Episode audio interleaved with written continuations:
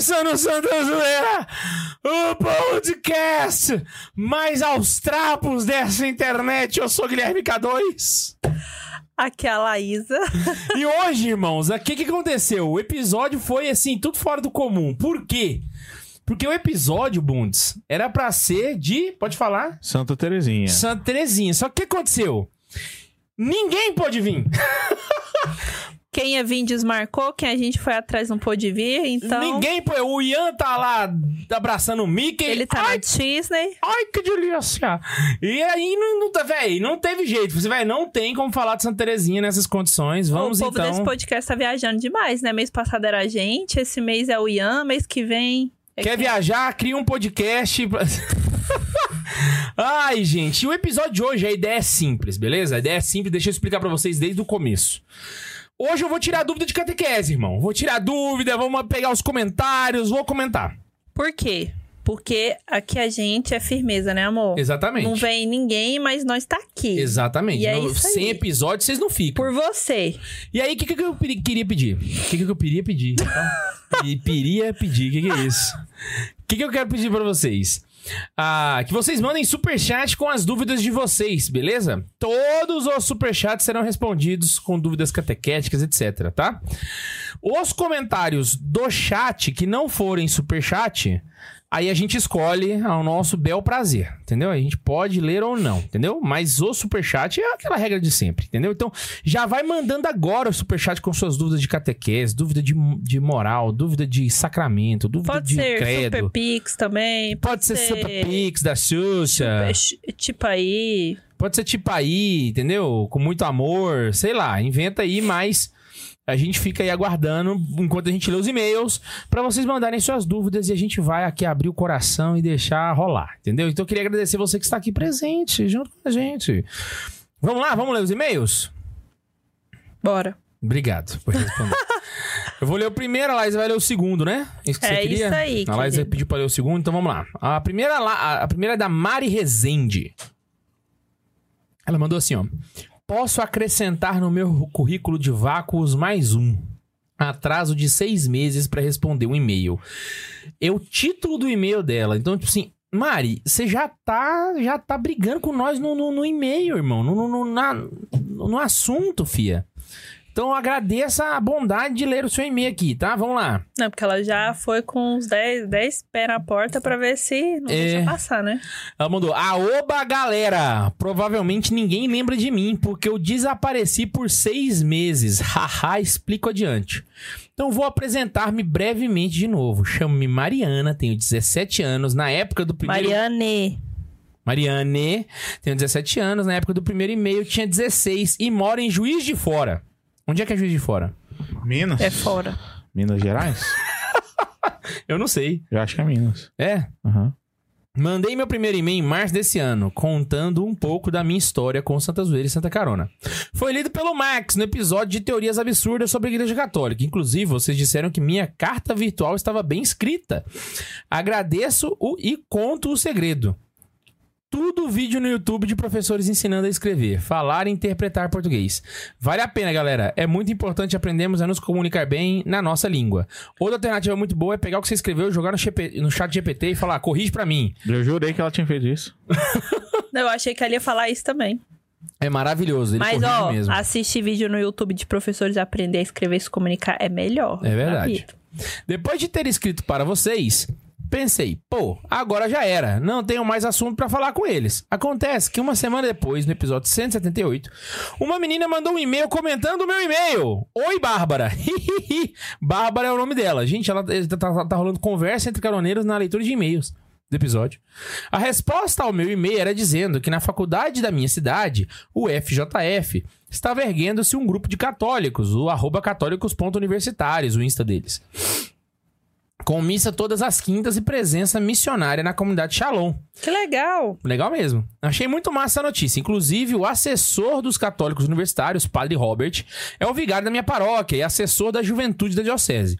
Um ótimo padre e bom amigo dos jovens. Hehehe.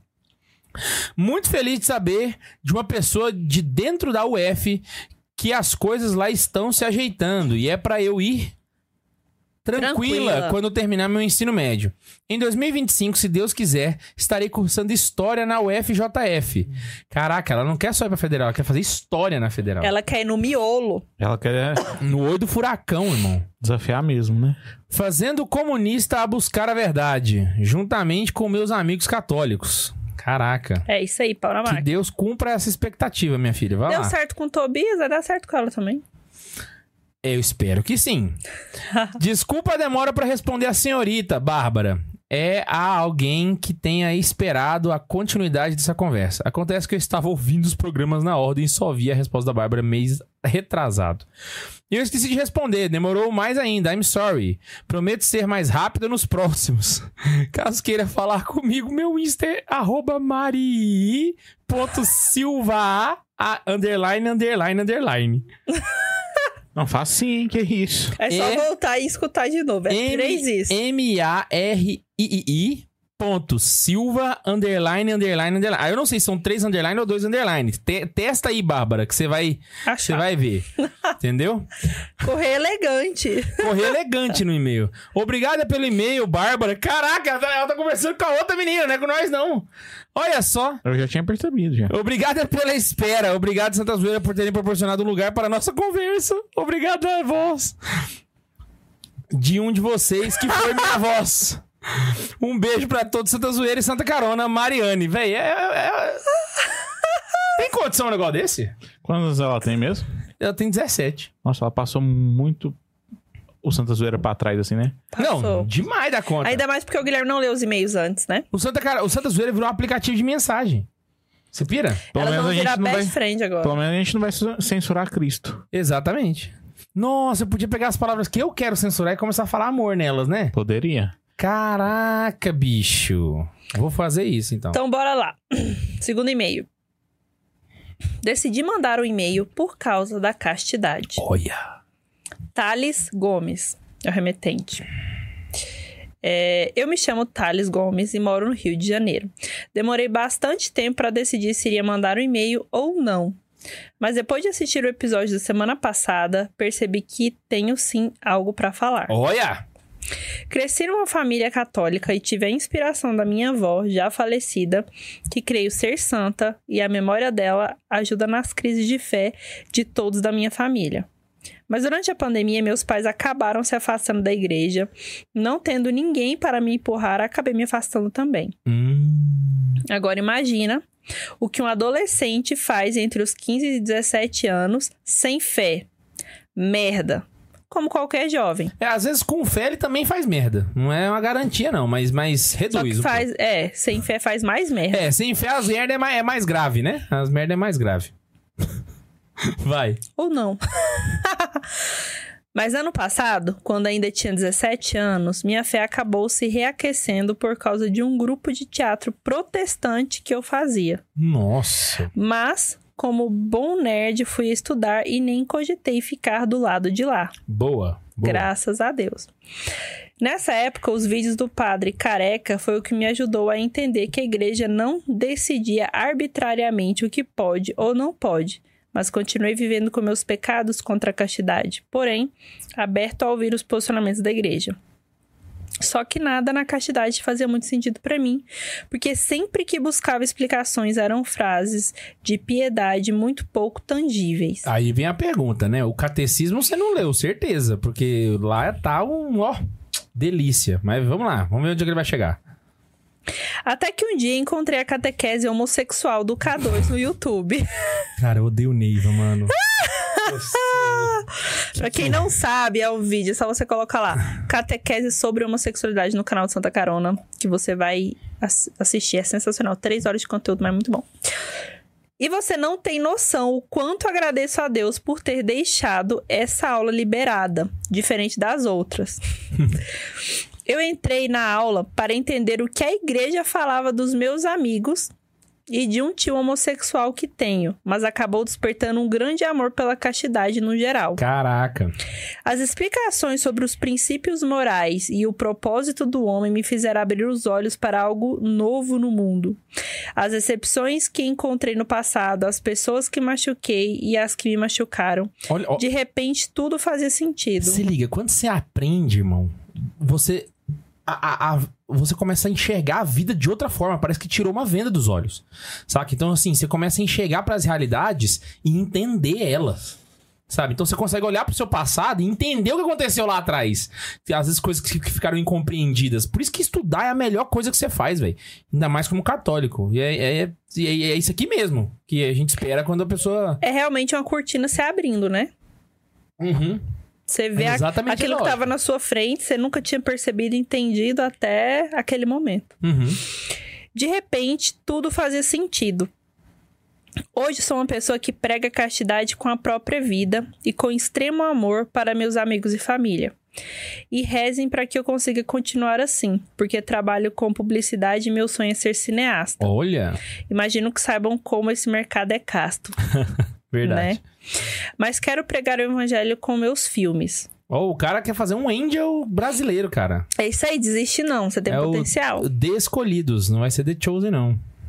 Foi mal, a piada foi horrível. Então não vai ser D também, Foi né? péssimo. É, vai ser Os Chosen. foi mal. Eu prometo, eu não vou fazer mais piada, eu vou seguir agora. E para encerrar esse e-mail, que já deve estar gigante, entra o Santa Zoeira na história. Sinceramente, 90% dos conteúdos católicos que tem por aí são extremamente chatos. É o e-mail que tá falando, gente, não é nós, tá? A gente tá lendo o e-mail aqui. Viu, amiguinhos que criam conteúdo na internet? Vai lá. Às vezes o assunto do vídeo é muito bom e interessante, mas é transmitido de um jeito chato. Por isso fiquei tão feliz quando conheci o Santa Carona, que tocava lofi no fundo dos vídeos. Lo-fi, meu bem.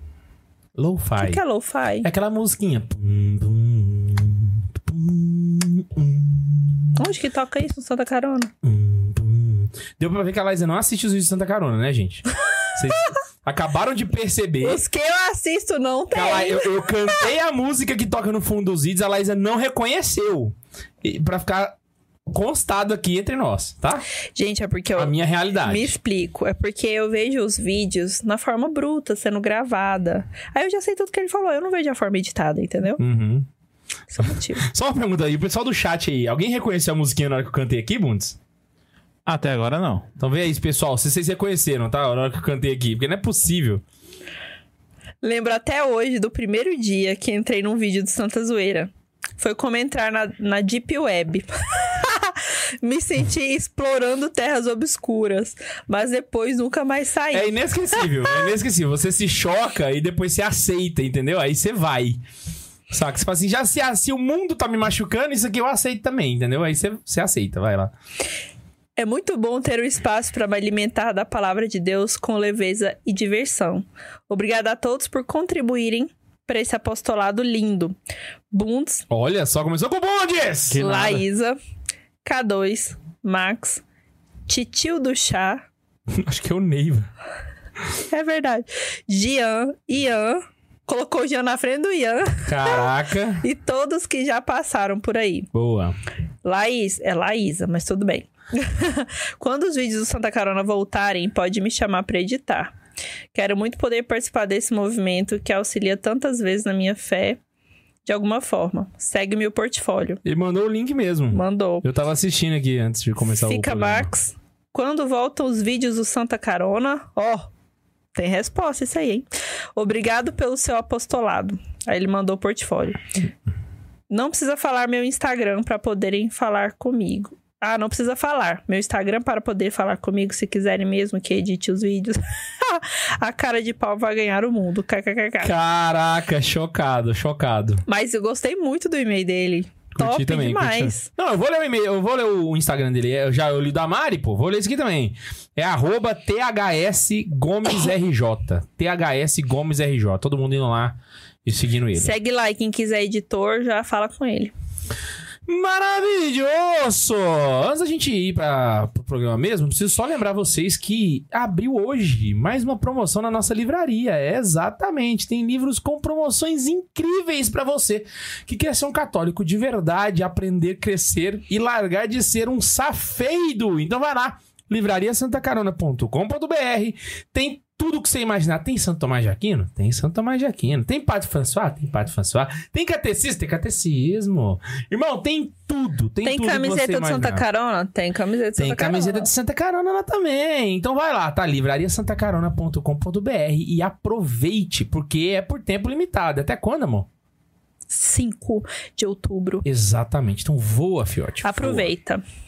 Vamos lá, Mano Bundes. Temos novidades? Não temos novidades. Acho que o pessoal não estava preparado pro episódio começar na hora. Caraca, bicho. Aí Mas já tem uma- agora. Mas já tem uma pergunta aqui que eu acho que, que como assim, como nós Superchat a gente vai escolher, como você falou, já tem uma aqui que eu acho que tem que responder. Fenomenal. Então vamos lá. Cadê o Max?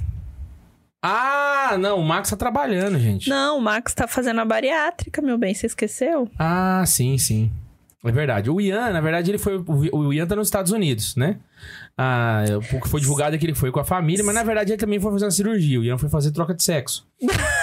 Então eu espero que corra tudo bem, que ele esteja bem agora nesse É momento. porque lá nos Estados Unidos é mais barata essa, essa cirurgia, né? Exatamente. E o SUS não é muito confiável, né? Então agora realmente o Ian vai poder se identificar melhor. Vai ser a Giana, vai sentar aqui com a gente. A partir de semana que vem. Nossa, eu achei que era achei que era harmonização facial. Não, não, não, não. Então realmente não tem dúvida de catequese, irmão? Não tem. Aí ferrou, velho. Mas re- fala pro pessoal mandar de novo, que talvez nem tava todo mundo aqui ainda. Exatamente. Olha, mandem Ah, dúvidas de verdade. catequese no, cha- no chat, beleza? Pra gente poder ah, tirar as dúvidas de vocês, ok? A ideia é essa nesse episódio de hoje.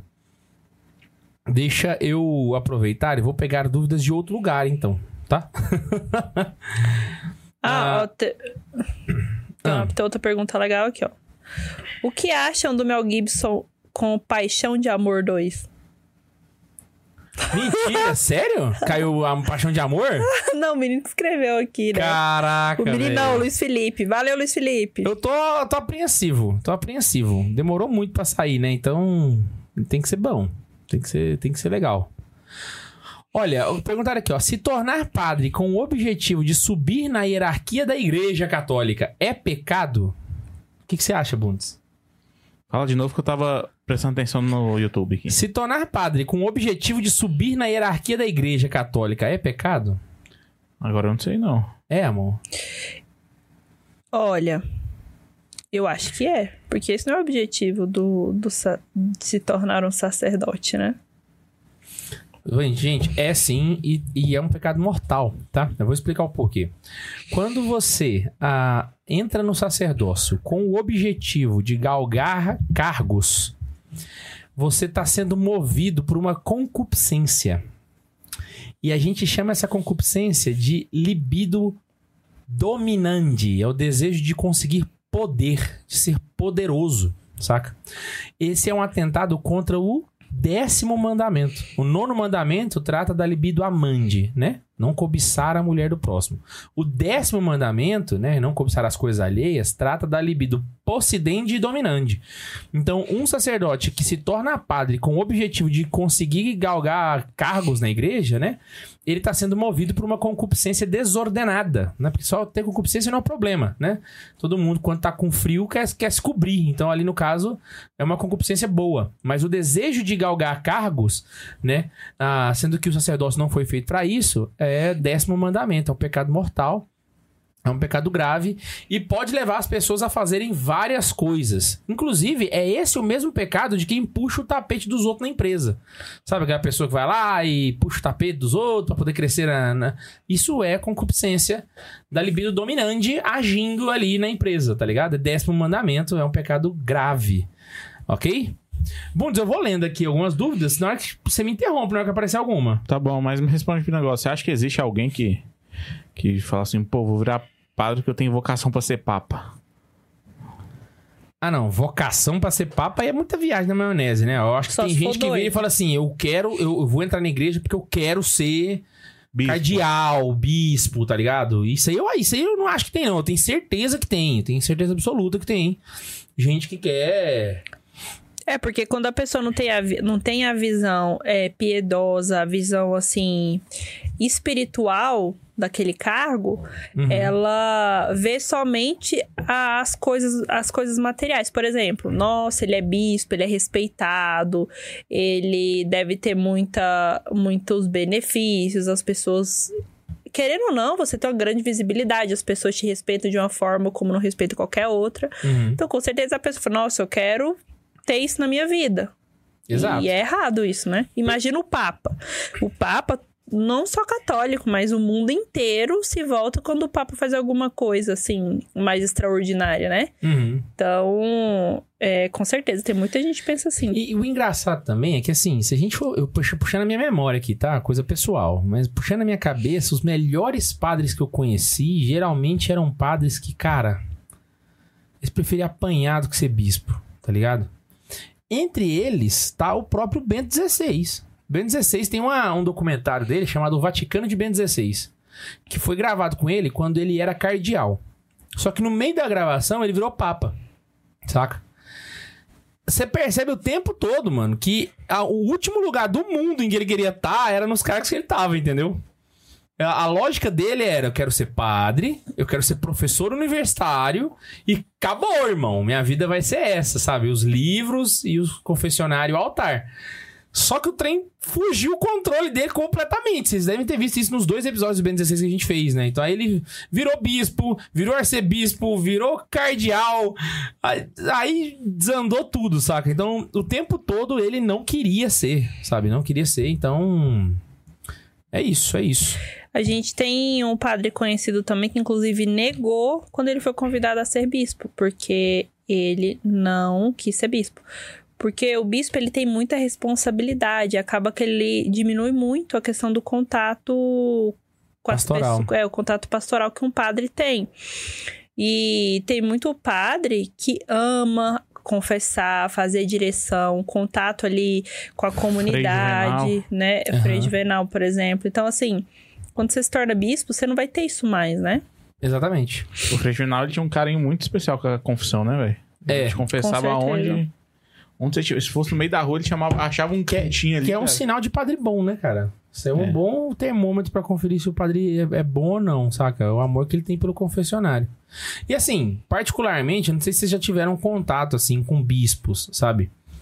Bom, a vida não é, le- deles não é legal, não. Parece legal, mas não é não, saca? É muito BO pra resolver, sabe? Você não tem o, o, o contato pastoral com o povo mesmo, que é a parte legal do sacerdócio, sabe? É meio, meio ruim, velho. Eu lembro da gente, da gente ter essa conversa durante a, durante a nossa viagem, porque do Papa, Aham. a gente ia conversando, tipo assim, cara, ser Papa não deve ser legal. Porque você Nossa! Você vive rodeado de, de pessoas, assim, e ninguém vai te tratar, tipo, de uma forma natural, igual a gente trata. Porque ele é o Papa, todo mundo vai ter total respeito. Fora que ele é difícil ele ter, ele ter aquele contato real com as pessoas, né? As pessoas não podem se aproximar demais, porque tem toda aquela limitação. Eu vou dar um exemplo. Os boró que ele tem que resolver. Pensa os boró que chegam no. Nossa. Não, eu vou dar não um exemplo que, que para mim é a prova de que ser papa deve ser horrível, sabe? Imagina só. Sabe quando você chama teus amigos pra ir na sua casa? Saca? Não, bora lá em casa. Aí a gente come, pede uma comida. E aí a gente conversa. Aí você conversa até a hora de querer ir embora. O papa nunca faz isso. Nunca. Não existe isso na vida dele. Saca? Ele não tem a liberdade de chegar, tipo, numa sexta-feira à noite falar assim: vou chamar meus brother aqui pra casa. Bora ali comer uma pizza? É, tá ligado? Nem, nem, nem, nem- você pedir a pizza mesmo, saca? O cara tá rodeado o tempo todo de secretário, de, de, de assessor. Cara, é um. Nossa, tem cara de ser horrível, horrível, horrível. Claro que a gente tá, tá aqui numa visão, é, uma visão extremamente. Como que eu vou explicar? Uma visão, assim, social, mais materialista, né? Aham, Porque, óbvio, a missão dele é sobrenatural, né? sim. Então, assim, ele tem toda a importância dele. Mas, assim, você se colocar, nossa, eu quero viver o, pa- o Papa porque ele é importante. Então, não faz o menor sentido você galgar isso pra sua vida porque você acha que é muito benefício. Eu acho que é muito. É muito mais é, dificuldade, é, desafios Uhum. do que algo prazeroso, né? Imagina só, você não, o único lugar que você tem é o teu quarto. A partir do momento que você abre a porta do teu quarto, qualquer pessoa que passe por você vai te encarar com uma cara tipo assim: É o Papa. Caraca, tem cara de ser muito ruim, velho. Mas que, tipo assim, acho que na primeira semana deve ser mó legal. Passa a segunda, a terceira, velho. Caraca, e assim, seu, sua você não tem a, a possibilidade de acabar a sua bateria social. Porque a pessoa que tá ali te vendo, talvez ela tá esperando a vida inteira pra ter aquele momento de, de passar perto de você, tá ligado? Então você não, não tem o luxo de, sei lá, acordou num dia de mau humor. Nossa, velho, tem Não, cara e pior que tem hora que você vê o Papa Francisco, você vê o cansaço estampado na cara dele. Ele tá escrito assim: quero sumir. Exatamente. Porque ele é um senhor de idade, né? Não, a gente teve com ele agora em agosto, a é gente viu isso mesmo. A sensação que dá é que ele tá, que ele tá cansado. Ele fala- mas não cansado de, de dor. ele fala, Ah? É claro, ele tá sempre muito disposto. Na e tal, jornada, mas- então, que tava um calor horroroso. O Papa lá no meio daquele povão, tadinho. Ele tava numa cara de cansado. É, caraca. Ó, mandaram outra pergunta aqui, ó. Hum. Promoção, nem terminei de pagar. A última. Não, gente, é porque aqui é promoção. O cara pagou o superchat pra falar isso. Não, eu Ah. li do comentário mesmo. Saquei. Achei que. Gente, é porque é o seguinte: nós entendemos que promoção é algo que faz diferença na nossa vida. Uhum. Porque os livros geralmente são caros, então a gente faz questão de, de buscar o tanto de promoção possível que a gente consegue na nossa livraria pra facilitar pra vocês. Então aproveita. Olha, a... chegou uma dúvida aqui. A igreja pode aprovar sacerdotes mulheres femininas? Vamos trabalhar melhor essa pergunta, essa, essa resposta aqui, que agora aqui tem tempo pra fazer isso, né? Ah, vamos lá. O que que passa na minha cabeça quando eu leio a pergunta, tá? A igreja pode aprovar sacerdotes. Quando você fala sacerdotes, está falando de dois aspectos, dois, dois pontos, né? Dois níveis do clero, né? Que é o presbítero e o episcopado, é o bispo e o padre, tá? O diácono não é sacerdote. Beleza? Então, aí eu já limitei aqui, né? Então, dado a, essa limitação, não, não é possível. Não é possível. E existe um motivo muito claro para isso, tá? A, a igreja desconhece, e aqui é uma resposta sincera, essa é a resposta da igreja, sa- tá? A igreja desconhece o motivo pelo qual Jesus Cristo chamou só homens para o colégio apostólico. E também só chamou homens para a Santa Ceia. Jesus não explicou isso. Jesus não falou isso, saca? Então é um ponto que ficou em aberto. A igreja não sabe por quê. Então, a igreja não pode ordenar mulheres. E não é por uma questão de dignidade, não é por uma questão de reconhecimento, não, não, não. É porque ela não sabe por que ela não pode. Simples assim. A gente não consegue achar na revelação um ponto que explique por que Jesus tomou essa decisão. Entende? Então, por conta disso, a igreja permanece obediente a Jesus, mantendo a ordenação de homens. João Paulo II dá essa resposta de maneira bem clara, sabe? Então, não é uma questão de dignidade. Inclusive, até aquele, até aquele exemplo, eu já falei até aqui no Santa Zoeira, né? Ah, se fosse uma questão de dignidade, pô, Nossa Senhora poderia celebrar uma missa. Saca? Se fosse uma questão de dignidade. Essa é a maior prova de que a dignidade não é o ponto que impede as mulheres de, de celebrar a missa, entende? Mas a gente não sabe qual é. Então. ah, Eu queria entender por que, que esse assunto ainda é tão. Tão. Como que eu vou dizer assim? Marcante, assim, para pra, as pessoas, sabe? Porque, tipo, igual o Rodolfo falou semana passada. É. Só parafraseando ele. Ninguém reclama que não tem jeito um carro andar sem as rodas, entendeu? Porque Aham. As rodas têm que estar no lugar das rodas. E é isso. Exato. E eu não é. sei por que a a- o pessoal não entende que na igreja não se ordena mulheres. E Aham. é isso. E é isso. Não, pois é. é assim. ah, não, Mas não- eu tenho um palpite. Isso eu acho que é muito por conta da, do feminismo mesmo, né? Aham, É a questão da igualdade das mulheres em todos os lugares. uhum. Até aquilo que nunca se discutiu ou nunca, nunca se pensou o contrário, elas vão lá e abrem essa, essa discussão. É Eu assim, acho que é basicamente isso. E todas as pessoas que são a favor disso, sabe? Que pregam e defendem essa, essa pauta, são pessoas que não ponderaram essa resposta que eu acabei de dar, sabe? Em nenhum momento da vida, entende?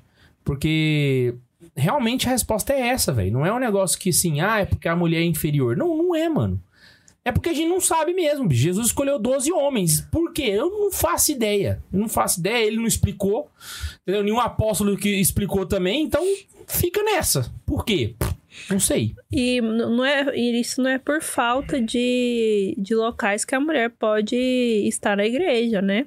A mulher Exatamente. tanto de religiosa, enclausurada, em comunidade, é, ordens terceiras, por aí. Então, assim, a mulher ela pode fazer tudo, menos Faltou. ser sacerdote. Faltou nas casas, nas famílias. Ah, não, tô falando mais na questão envolvida com Ah, o clero, de certa forma, entendeu? Eu sei que os religiosos não, não entram nisso, né? Aham. Mas tô falando assim, de uma forma mais efetiva na igreja. É Só um ponto que, assim, isso, essa resposta que eu dei não entra para o caso dos diáconos, tá? Não entra para o caso de... Ali a discussão é mais complexa e é possível de, de, de se estudar as duas possibilidades, de não poder e de poder também. Entendeu? Mas eu não vou entrar nesse assunto, mas porque a pergunta foi sobre sacerdotes. Mas, de fato, os diáconos também ah, não tá, inclu- não estão incluídos nessa resposta que eu dei. Tá bom? Tá bom. Ah, vamos lá? Vamos. Ah, sobre o terço, a concentração é no mistério. A Ave Maria é só as palavras de fundo. Ah, a oração do terço, gente, é a contemplação dos mistérios, tá? Ah, o, a- o principal dela. Então, se você tá rezando o terço, você não sabe qual mistério você tá contemplando, você não tá rezando o terço. Você tá rezando um monte de Ave Maria seguida. E aí, o que, que você faz? Na hora de contemplar, você presta atenção que é nesse ponto que você vai começar a pensar ao longo das 10 Ave Marias. É assim que se reza o terço, certo? E aí, o que, que São João Paulo II fala para poder ajudar? Que você coloque depois da primeira metade da oração da Ave Maria uma chamada do que, que é que está sendo discutido, entendeu? Bendito é o fruto do vosso ventre Jesus, que morreu na cruz. Bendito é o fruto do vosso ventre Jesus, que se perdeu em Jerusalém. Entendeu? Santa Maria, Mãe de Deus. Porque você começa a toda Ave Maria se lembrar e forçar o seu cérebro a voltar para o mistério que está sendo contemplado. Se você reza o terço sem contemplar o mistério, você não está rezando o terço. Tá? É, isso tá um ajuda- Maria. Isso te ajuda a meditar o, o mistério e não ficar pensando nas contas pra pagar, né? Exato. Nos problemas de casa, que tá faltando pra comprar no mercado, que isso acontece muito. Quem Aham. é dono de casa, quando vê, terminou o terço e nem lembra o que rezou. Quando vê, já era, né? Tipo assim, ou quando, quando dorme também, né? Olha essa pergunta da Gil Paz. O que é estar em estado de graça para comungar? Ok. O que, é estar em estado de graça? Vamos lá, vou dar um exemplo aqui para vocês poderem entender, tá joia? Quando nós. Ah, existe uma conexão entre nós e Deus. Como se fosse uma conexão de internet. Tá ligado? É como se fosse um 4G do celular. Saca? Quando nós. Ah, e, e essa conexão é o que permite a caridade, tá? Então existe uma conexão entre você e Deus. Guarda isso. Quando você peca mortalmente, o catecismo diz que nós destruímos a caridade no coração. Então, basicamente, é como se você ficasse sem sinal. Tá ligado? Você não tem conexão com Deus. Ok? Por conta disso, você não consegue angariar méritos de qualquer atividade terço, rezar de joelho, fazer jejum, entendeu? É como se a sua vida na fé não estivesse funcionando, ela tá estragada. Ela precisa ir no confessionário pra arrumar. Entendeu? Nem minha oração vai ser ouvida? Não, Deus continua ouvindo todas as orações, entendeu? Só que você não tem méritos delas, sabe? Porque você tá, em- tá desconectado de Deus, entendeu? Que é de onde vem todos os méritos, Uhum. saca? Então, nessa situação, você não consegue ah, receber a graça que tem na Eucaristia. Esse é o primeiro ponto. Então, você não pode se, se- se aproximar. Segundo ponto. Quando você se aproxima da Eucaristia em pecado mortal, vou dar um outro exemplo aqui. É como se teu coração tivesse sujo, tá ligado? Então imagina só, você teria coragem de pegar na Eucaristia com a mão suja? Não. A mesma coisa serve pra comungar. Então, Jesus Cristo vai entrar em comunhão com você, mas com uma alma pecaminosa, que não está em comunhão em estado de graça. Então, o estado de graça é estar conectado com Deus, entendeu? É quando o seu a, a- tua alma tá funcionando direitinho sem estar estragada, saca? Ela tá com o Wi-Fi funcionando, conectado e, e trocando dados, entendeu? Então, basicamente é isso o estado, da, o estado de graça. Qualquer um dos dez mandamentos, quando são violados, né? Incorre em pecado mortal. E aí você desconecta. É uma coisa eu pegar meu celular e tacar no chão e quebrar ele. Saca? Por isso que é importante, quando você entra em. em você tá em pecado mortal, você confessar rápido. Saca? Não ficar demorando muito. Por quê? Porque nesse período que você tá sem. Sem estar em estado de graça, você não tá conseguindo mérito nenhum, tá ligado? E são esses méritos que contam pra você ir pro céu, tá ligado? Esse é o B.O. Em qualquer situação, tipo, tô em pe- não estou mais em situação de graça, então quer dizer que o terço que eu tô rezando já não tem mais mérito. Não tem. Ele vai ter, continuar tendo os efeitos de piedade, né? Então você consegue ainda. Você vai rezar o Exercitar a sua piedade, Pra né? exercitar enquanto penitência, etc, entendeu? Mas você não tem os méritos dele, saca? Então você precisa estar em estado de graça pra que a- todos os atos de piedade que você tem, e não só os atos de piedade, tá? Qualquer ato da sua vida que- meritório, ajudar uma véia a atravessar a rua, sabe? Então, Uhum. pra você conseguir os méritos, tem que estar em estado de graça. Então quer dizer que realmente o próximo passo após o pecado tem que ser a confissão. Exatamente. Sim. Exatamente. E como que eu vou falar pra um católico de IBGE, Hum. que é a maioria dos católicos, como que eu vou conseguir vencer ele no argumento de. Naquele argumento protestante de Deus conhece meu coração, então não preciso confessar e mesmo assim comunga. Tá, primeira coisa de todas, né? Ah, essa fé não é a fé da igreja, não é a fé dos apóstolos, é a fé da cabeça dela. Então ela precisa entender que ela inventou isso. Não é o jeito que a escritura coloca, não é o jeito que a igreja coloca, não é o jeito que a tradição coloca. Entende? Então quando ela faz isso, ela não tá crendo naquilo que a igreja acreditou. Segundo ponto. Segundo ponto. Ninguém tem. Isso aqui é uma coisa que eu, que eu ainda vou ensinar no Catequese com Farofa no futuro, mas eu já quero adiantar. Ninguém tem acesso ao Pai. Ninguém. Nem eu, nem você, nem o Papa, nem Santa Terezinha, nem ninguém. Ninguém tem acesso ao Pai. Então não vem com essa conversa de eu rezo direto pra Deus. Tá? Você não tem acesso a Deus. Ponto final. Quem tem acesso a Deus é Cristo. Única e exclusivamente. Entende? Que se faz presente em persona Christi no sacerdote no momento da confissão. Mas se eu não tenho Saca? acesso a, a Deus, como que minhas orações chegam a ele? Tipo, Através de Jesus Cristo. Por isso que eu- a igreja, saca? Ela. Assim, a, a oração nossa ela sempre tem que ser di- direcionada pra Jesus. Entende? Mesmo que nós esperemos que ela chegue ao Pai, ela tem que ser direcionada à segunda pessoa da Santíssima Trindade. Porque ninguém tem acesso ao Pai. Sacou? Não é não, não, não tem hoje. Não vai ter nunca. Entende? Não vai ter nunca. Quando você, quando você tem uma. diz que tem uma inspiração divina, que você sente que Deus falou com você, é Jesus? Exatamente. Por uma ação do Espírito Santo. Sempre é Jesus por uma ação do Espírito. Sacou? Uai, e por que, que o pai não tá envolvido? Hã? Por que, que o pai ninguém tem acesso ao pai? Nossa, agora você vai fazer. É porque Agora eu nunca, eu nunca tinha escutado isso. eu também não. Inclusive, eu vou. Eu quero saber como que eu vou explicar Bora, isso pra bora. pessoa que falou pra mim que não confessa Eu- porque eu- Deus. Matheus, o Guilherme tá agora na roda viva de Santa Zoeira. Parei sua vida, né, Bundes? Caraca! Piorou, piorou muito, inclusive. Seguinte, ah, o homem perdeu sua conexão com Deus através do pecado original. Entendeu? Quem restitui essa conexão com Deus é Jesus Cristo na cruz. Então, o caminho que nós temos para chegar ao Pai é Cristo na cruz. Nós não temos um caminho direto a Ele.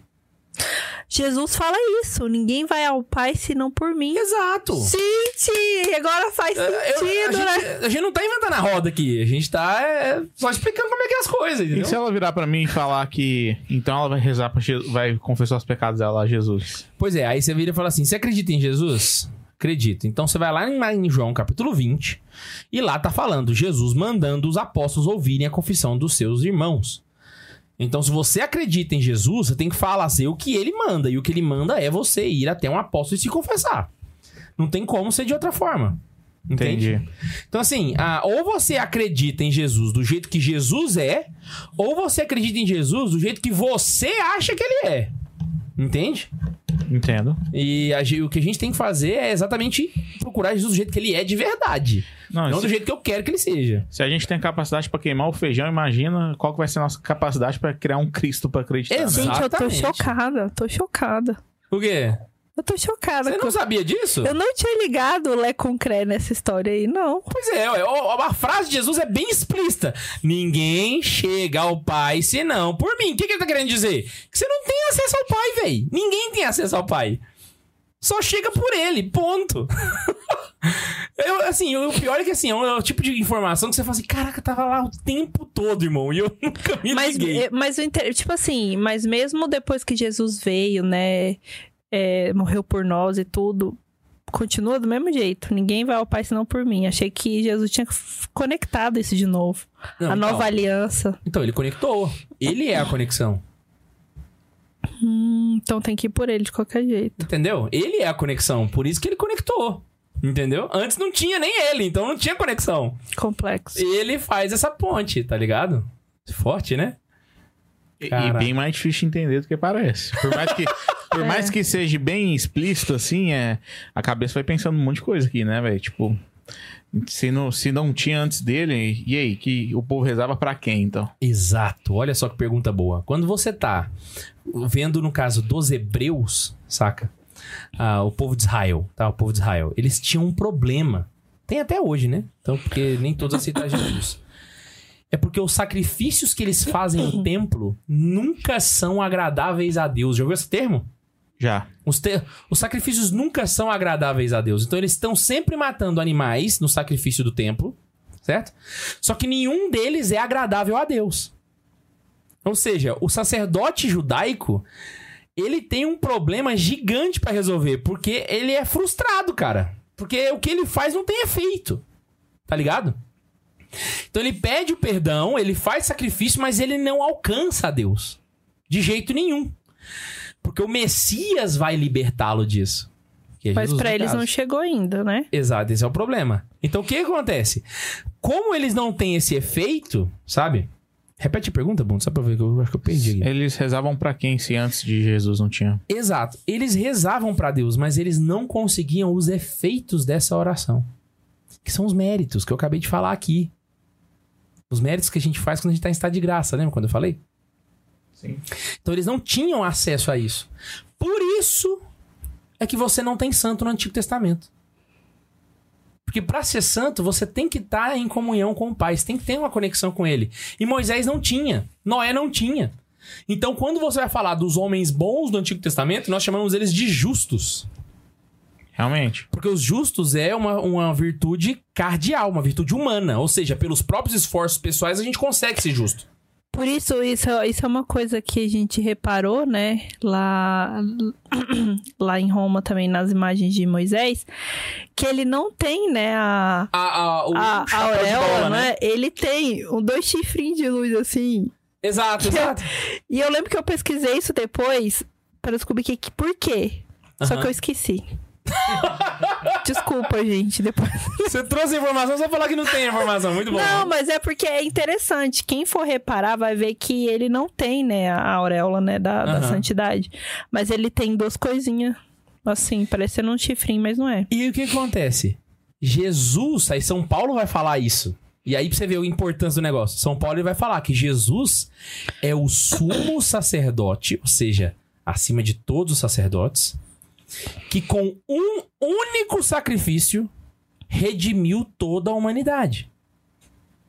Ou seja, Jesus é um sacrifício agradável a Deus. Hum, Esse termo ele é bem comum, que todo católico já ouviu ele em algum momento. Jesus é um sacrifício agradável a Deus. Ou seja, ele é o cordeiro que, quando foi imolado, alcançou as graças que buscavam, que os, os sacerdotes judaicos nunca conseguiam. Porque o, o- o sacrifício dos sacerdotes nunca era agradável a Deus. Jesus, com um só sacrifício, se tornou esse cordeiro que, quando sacrificado, conseguiu essa graça. E é o único também, né? O único. Ele fez um, um sacrifício para todo sempre. Então Tá quer ligado? dizer que aquele rebanho todo morreu à toa. Não, não é bem à toa, não é bem à toa, porque, assim, embora a pessoa não esteja em conexão com Deus, Deus não é cego, né? Sim. Ele vê a graça, ele vê aquilo e ele se compadece do seu povo. Mas ele não consegue fazer com que o povo alcance essa graça. Entendeu? Entendi. Esse é o grande BO.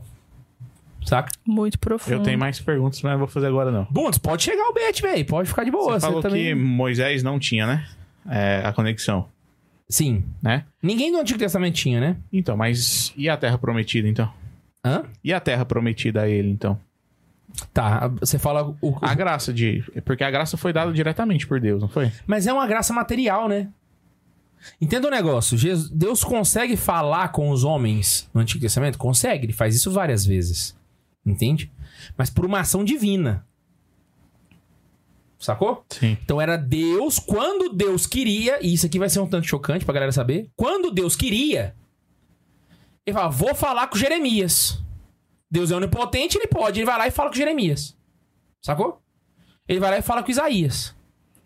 Quando Jesus morre na cruz e estabelece a conexão, a conexão fica de mão dupla. Não é só Deus que fala conosco quando ele quer, a gente também fala com Deus quando a gente quer. E olha só que legal. Antes era só Deus com o povo. Quando Deus desejava, entendeu? Agora é o inverso também. Você quer um exemplo? Sim. Já parou pra pensar? Olha só.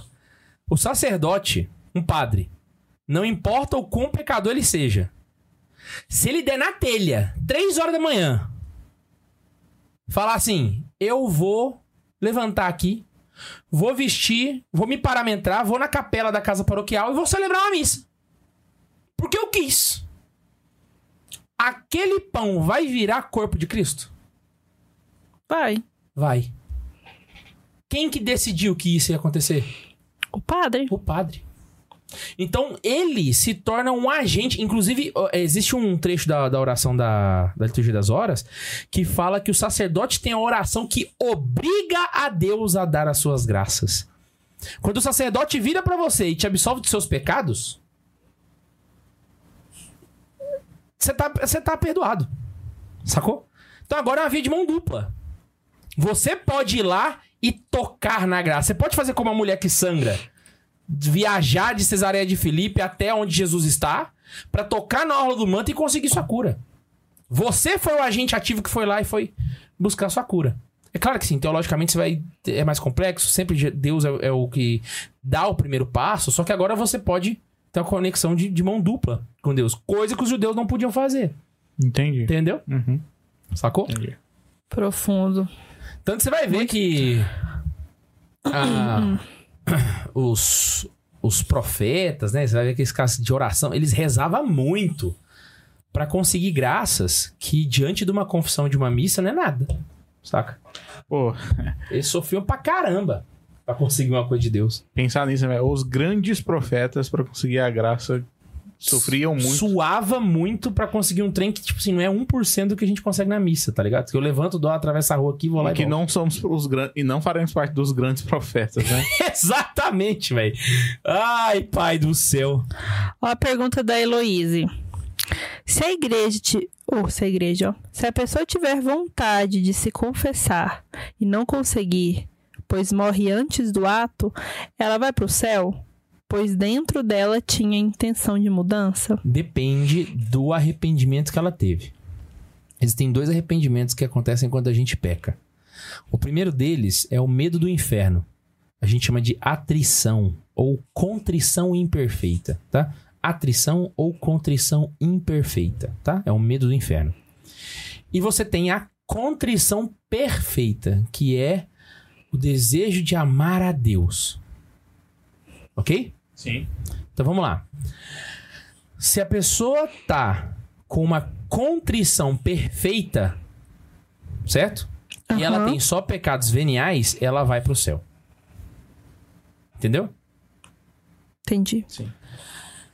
Se ela tiver mor- mortais também.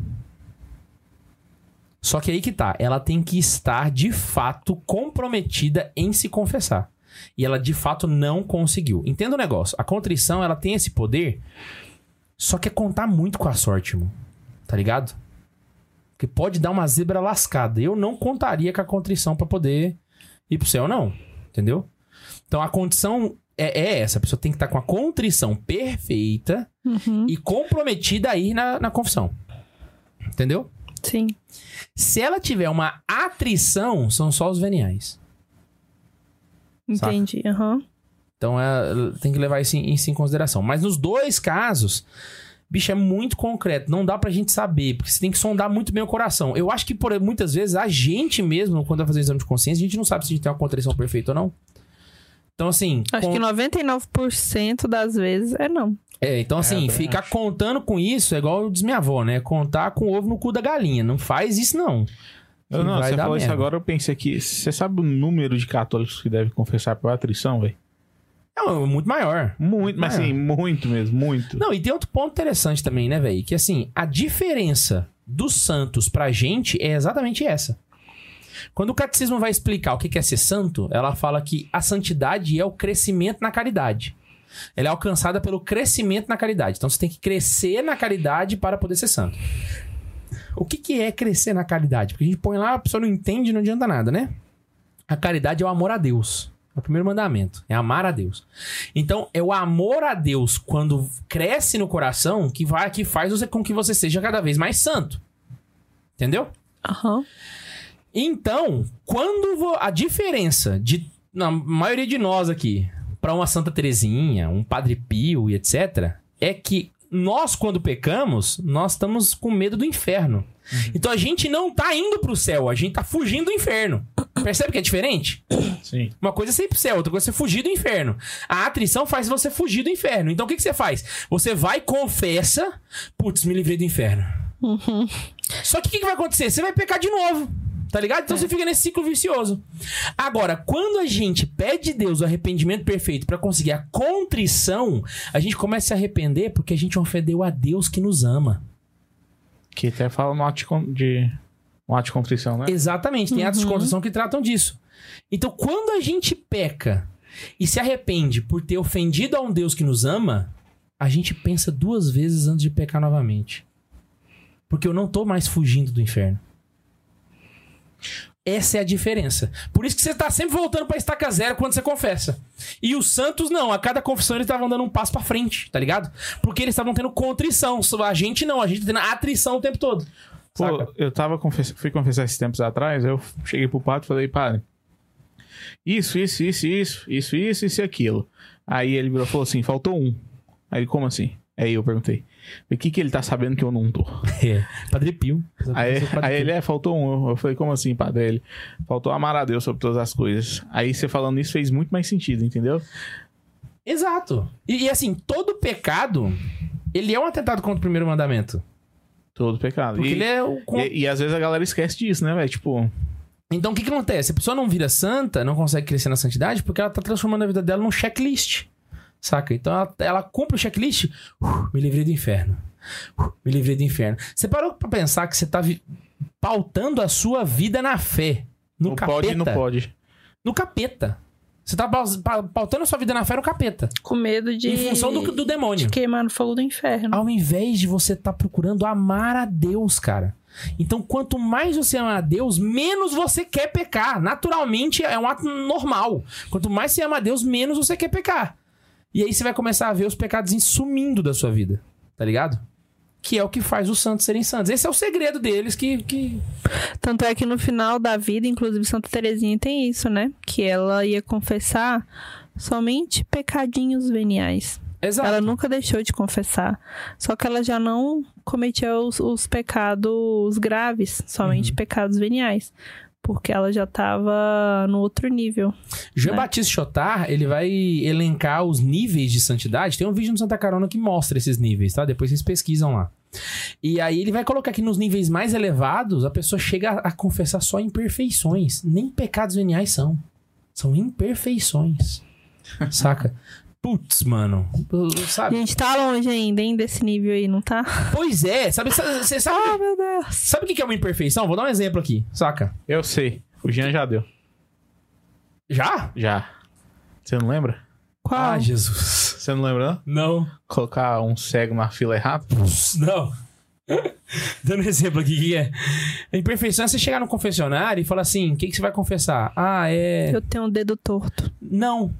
É você che... é, são, são defeitos de caráter, no caso, né? Eu sei, eu tô zoando. Aí você virar e fala assim: Ah. é, meu chefe foi falar comigo, eu não tava sorrindo. Eu tava com um semblante preocupado. Isso é tão São José Maria Escrivá. Putz, imagina você confessar um trem desse, irmão. Na moral. Na moral, é um nível de santidade assim, velho, que, putz, Não, você só consegue com caridade. É- Dependendo do sacerdote, vai até perder a paciência. Não, sexo tá ocupando. Exatamente. Exatamente. E, e sabe o que vai acontecer com um cara que é santo? Ainda vai pedir desculpa o padre ainda. Vai. Saca? Porque isso aí, vários santos vão testemunhar isso. Que quanto mais perto da santidade você tá, mais você se preocupa com qualquer imperfeição que você tenha. Então, somente o fato de você ter deixado o sacerdote, por mais que o sacerdote esteja errado, né? Deixar, deixar dele nervoso, você. Tá ligado? o que é o tal do santo, velho. Ai, ai, ai. Então, mas esse aí não vale pra aquelas pessoas que eu esqueci o nome agora, que são. São. Esqueci a palavra agora. Aquelas pessoas que. É, do pode, não pode. Ah, pode. Escrupuloso. Escrupuloso. É, não Não, pra to- todo escrupuloso é uma pessoa que vive de atrição. Naturalmente. Ah, O escrupuloso, ele tá preocupado em fugir do inferno. Não, mas eu digo assim: Tá o escrupuloso pediria desculpa pro padre porque o padre se irritou. Exato, exato. Não por santidade, mas por escrúpulo. Exatamente, por escrúpulo. Entendeu? E aí é aquele negócio, né? O escrúpulo, ele não, ele não te ajuda a alcançar a imperfeição porque ele é baseado no medo, né? Não no amor. Então você não tá transformando sua vida numa declaração de amor, mas tá o dia inteiro com medo de Deus. Saca? Não é temor de Deus, é medo. Saca? É diferente. Inclusive, falando de medo, tem o Matheus mandou aqui. O Bundes? Não, outro, Ma... outro Ma... Ih, não, peraí, perdi aqui. Não, é Mateus. Maria, por não ter pecado, poderia ter medo de algo? Ah, vamos, vamos entender aqui. O medo não é um pecado, tá? O medo não é um pecado. Ele pode levar a pecados, mas não. A questão é que Maria, ela tinha medos saudáveis. Entende? Prova- provavelmente, vou tentar aqui imaginar uma situação. Não tem isso narrado, mas pra gente poder imaginar, né? Ah, Nossa Senhora teria medo do, do menino Jesus machucar brincando no quintal. Entende? Ah, Mas não algo bitolado. Algo Não, não, no- não. Natural. Nossa Senhora tinha a vontade perfeitamente alinhada com a razão, né? Então, no caso, ela tipo, tinha... perder o menino no templo, né? Exato! Perfeito, Bundes. Foi o próprio perfeito Mateus que falou disso. Quando ela Nossa, perdeu verdade. Jesus no tempo, ela ficou com medo, saca? Só que é um medo normal, é um medo saudável, é um medo justo, entendeu? É um medo do jeito que o medo tem que ser, entende? Ela não tinha esse pavor que a gente cita, né? Que é essa coisa assim de você estar o tempo todo com medo de várias coisas que na verdade são irracionais, entende? Até porque se a gente for parar pra pensar o que, que é o medo, ele, ele é um instinto de sobrevivência, né? Exatamente. O medo, ele é saudável na medida que ele te protege de algo. Exato. Porque se você não tiver medo nenhum, você é, vamos dizer assim, é um inconsequente, alguma coisa nesse nível, né? E não é errado a gente pensar que Nossa Senhora tenha sentido outros sentimentos ruins ao longo da vida, saca? Por exemplo, ah, Jesus sofreu angústia. Jesus sofreu angústia no Horto das Oliveiras. Nossa Senhora provavelmente também sentiu Sem angústia. sombra de dúvidas, Maria se sentiu profundamente angustiada no momento da E ver o crucificação. filho sofrer daquele jeito. Maria né? sentiu raiva na hora da crucificação, saca? A, a- a raiva de proteger o filho, entende? Da injustiça que ele Diante tava da- vivendo. né? Exatamente, sabe? Só que ela se conteve. Foi o que aconteceu na- no Catequese que Farofa da aula retrasada, né? Que, que a gente parou pra meditar sobre aquilo ali e acabou que até deu um pause na aula. A Nossa Senhora, ela, ela sem. é, é, o- e- Os sentimentos humanos, eles são saudáveis na medida que eles estão controlados pela razão. Então, Nossa Senhora, ela tinha essa perfeita. Tava tudo em acordo com ela, tava tudo em- alinhado, entendeu? Então, ela sentia raiva de uma maneira santa. Ela sentia medo de uma maneira santa, saca? Até Jesus sentiu raiva quando ele expulsou os vendilhões do templo. Exato. E aqui tem um ponto pra gente colocar. Quando eles sentem raiva de uma maneira santa, eles estão sentindo raiva de uma maneira humana. Por quê? Porque a humanidade foi criada santa. É o pecado original que estraga a gente. Então, o ser humano, no seu sentido original, na- sabe, na embalagem, do jeito que veio de fábrica, ele tem raiva, ele tem medo, saca? Tá É no igual- sistema operacional. É igual o Rodolfo falou aqui, o medo não é consequência do pecado original, né? Não é, não é. Ele é um sentimento que faz parte da vida humana, entendeu? Então, o, o ser humano, no- no- na sua configuração original, ele tem medo, sabe? Só que ele tem esse medo de maneira ponderada, de maneira correta, de maneira racional. Vai lembrar que Nossa Senhora e Jesus, eles são perfeitamente castos. E se você tava na aula de castidade do Catequese Farofa, ou quando a gente falou do sexto mandamento aqui, você viu a gente entendendo, explicando que a castidade, ele é o perfeito alinhamento entre o corpo, ele ele promove o perfeito alinhamento entre o corpo e a alma, certo? Espiritual. Então, você tem a inteligência e a vontade caminhando certinho, é a integridade do, da pessoa, é o ser humano no seu sentido mais pleno, entendeu? Então, ah, todos os sentimentos de Jesus e Nossa Senhora são exemplares. Servem de exemplo pra gente, porque mostra como é que é o ser humano funcionando direitinho, tá ligado? É como se você tivesse um carro, sabe? Você tá meio bugado, saca? O carro tá meio estragado, você não sabe o que, que é. Você leva na concessionária e eles te emprestam um carro igual o seu, só que novinho. Aí você fala, nossa, é assim que meu carro funciona quando ele não tá estragado, tá ligado? Sabe? É exatamente isso, sabe? É a, a- é a minha cabeça, entendeu? Depois que eu tomei remédio pra TDAH. Eu falei, nossa, é assim que as pessoas pensam, entende? E é bom viver assim, K2? Nossa, maravilhoso, Bundes. Maravilhoso. Ó, uma outra pergunta aqui do Daniel.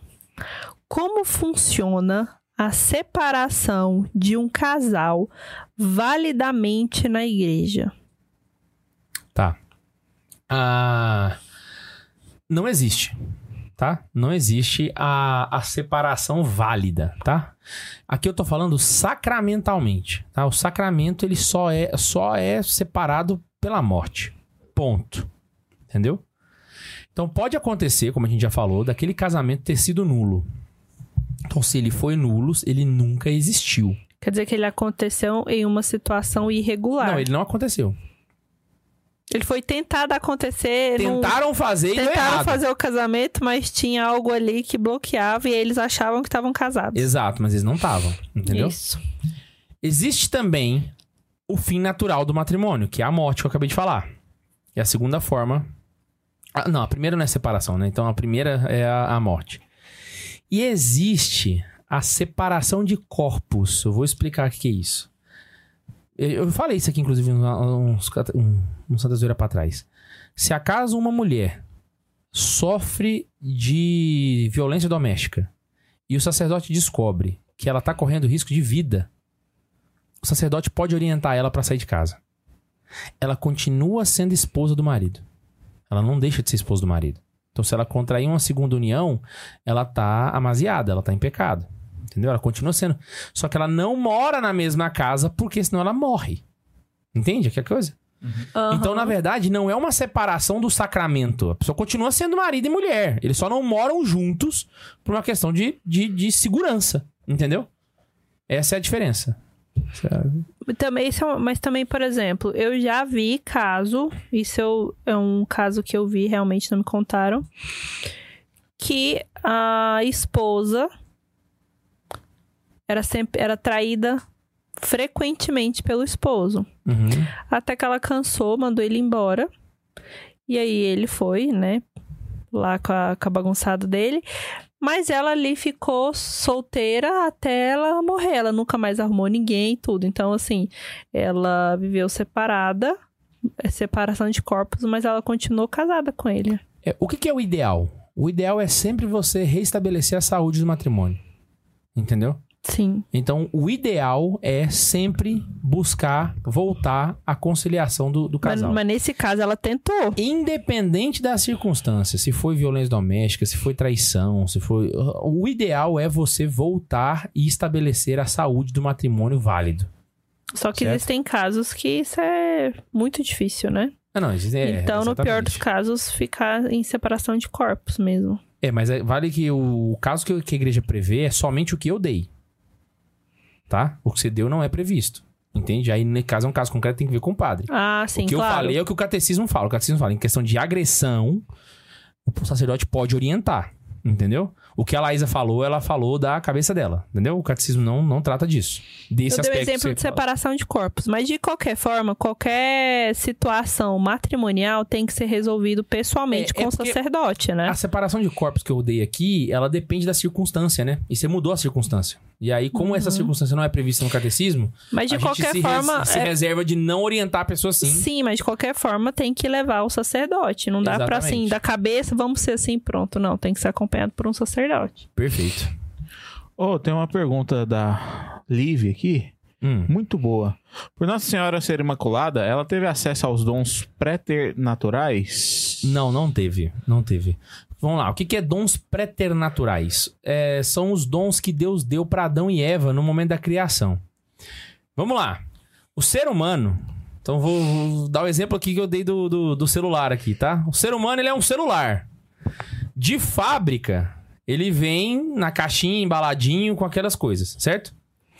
Quando Deus criou o homem, ele colocou uns acessórios extras que não tava na caixinha original, tá ligado? São acessórios extras. Tipo um carregador. Isso. É como se você comprasse um iPhone e viesse com carregador, entendeu? São acessórios que não vêm naturalmente no homem, mas Deus acrescentou. Esse aí a gente chama de dons preternaturais. Exemplo: imortalidade. O homem era imortal não porque o homem era imortal. O homem nunca foi imortal, mas Deus acrescentou esse acessório a mais nele, entendeu? Quando Deus expulsa Adão e Eva do paraíso, ele tira deles os acessórios. Hum, Entendeu? Tira esses acessórios extras. Tá ligado? Sim. E o homem, desde então, vive somente na sua circunstância no- normal. Então, o que que era Jesus e Nossa Senhora?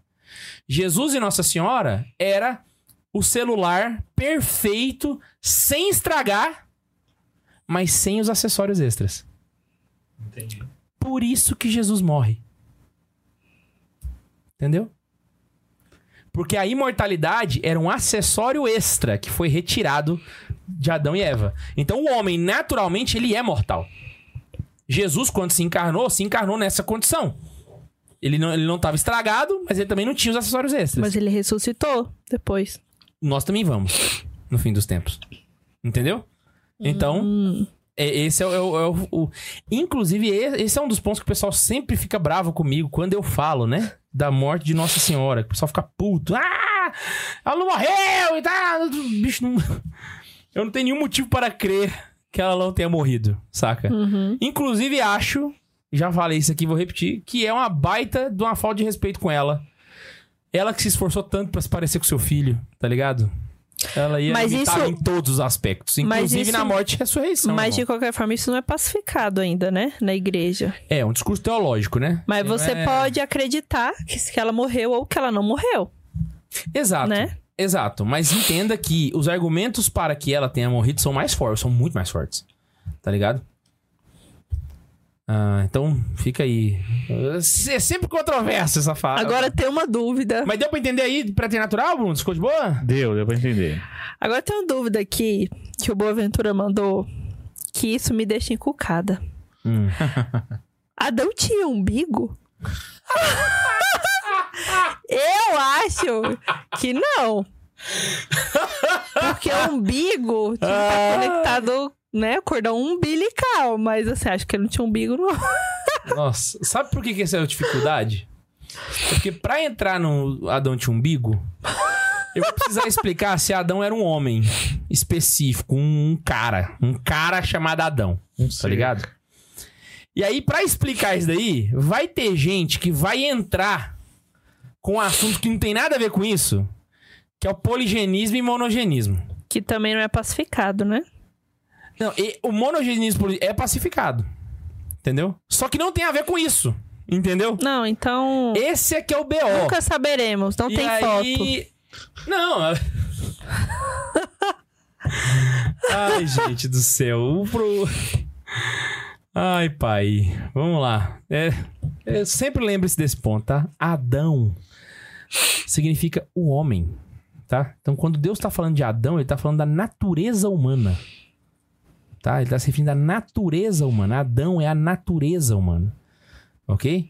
Então, esse é, o, esse é o- esse é o significado da palavra Adão. Fechou? Adão. Adam. Então, ele. Entendeu o rolê? Então. O, o Gênesis, ele é muito mais complexo do que o, o que a gente lê lá. Muito mais como. Nossa Senhora! Disparado, tá? Eu ousaria dizer, tá? Posso cometer um equívoco? Posso cometer um equívoco. Mas eu acredito que. Se o Gênesis não é mais difícil que o, o Apocalipse, ele tá junto. Ele tá igual ali. Sabe? O Gênesis é um livro difícil. Difícil. Se você for É dar de verdade que ele é. Tá ligado? Então, se você lê ali a historinha você acha bonitinho, saiba que ali, irmão, nossa senhora, Deus que cuida. Saca? Então, esse é o ponto.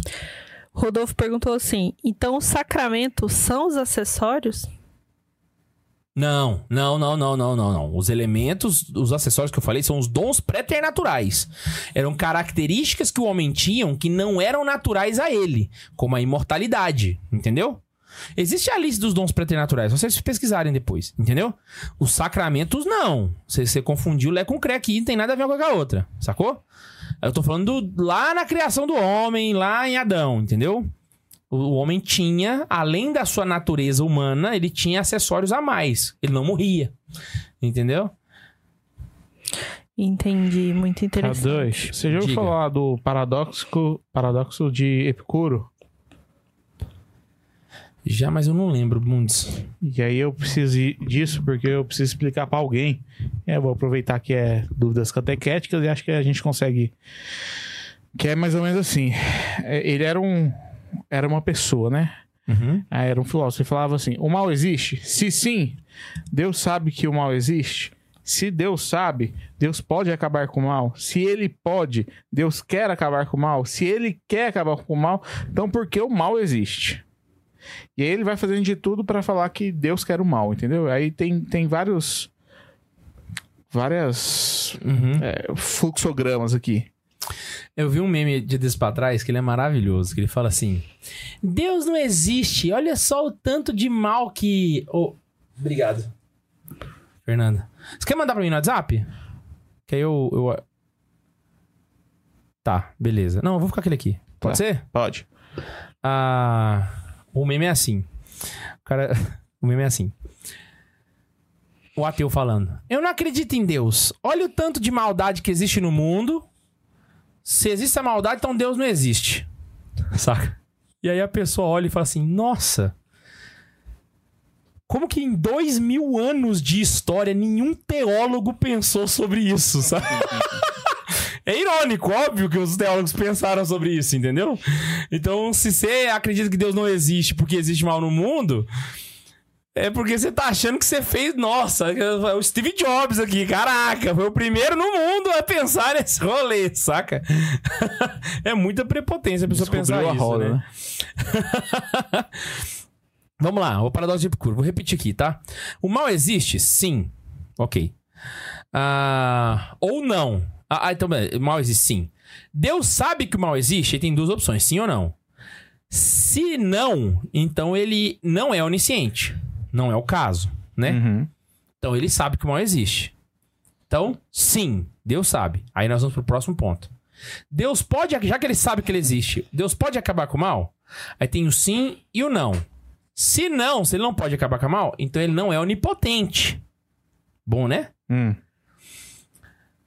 Mas ele é onipotente, a gente sabe. Então ele pode acabar com o mal. Então, sim, segue. Deus quer acabar com o mal? Aí tem o não e sim. Então, não. Aí a resposta. Então ele não é bom. Uhum. E tem o sim. Se sim, então por que o mal existe? Certo? Uhum. Deus podia ter criado o universo com livre-arbítrio e sem o mal? Sim e não. Isso é muito bom. E onde tá o erro do Epicuro? Aonde? Ele podia, ele só não queria. Não, não, não. Existe um erro do Epicuro aqui sim. Tá exatamente. Deus quer acabar com o mal? Não, ele não quer acabar com o mal. E ele não deixa de ser bom por isso. E eu vou provar. Vixe. Agora bagunçou a cabeça, né? Mas o mal existe? O mal existe. Porque ontem eu disse que não. É, o mal, na verdade. Bom, não é a ausência do bem? Exatamente, mas a ausência do bem existe. de certa forma. A gente vivencia. Você não sente o mal? Existe a pessoa Você não que, não, presencia o mal? que, é, que não faz a bondade. Se o mal não existisse, você não ia pro inferno. Entendeu? Então, qual que é o rolê aqui? Por que, que Deus não quer acabar com o mal?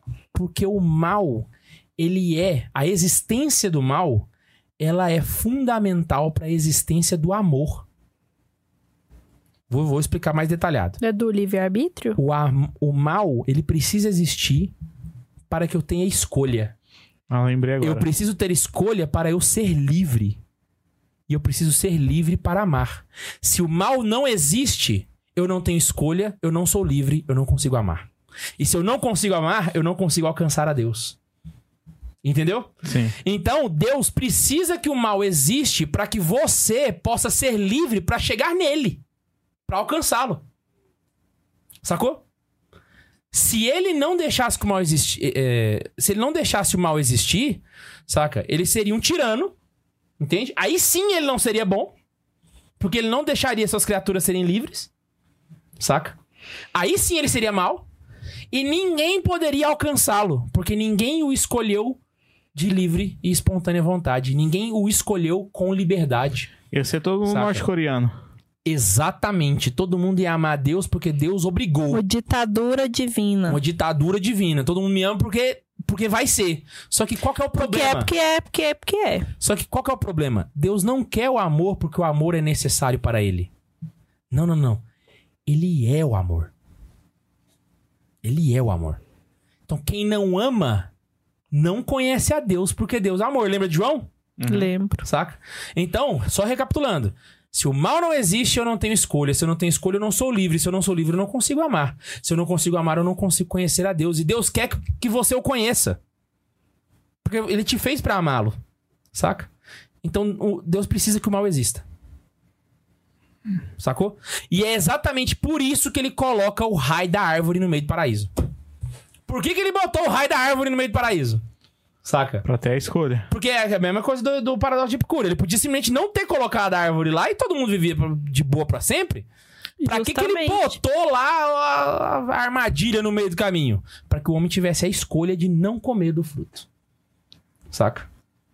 E Foi bom? Gostou? Foi ótimo. Inclusive, a árvore lá no paraíso, ela tem muito mais a ver com a opção do que com a maçã, com... Que a galera foca muito nisso, né, velho? Tipo, Exato, exato. ele...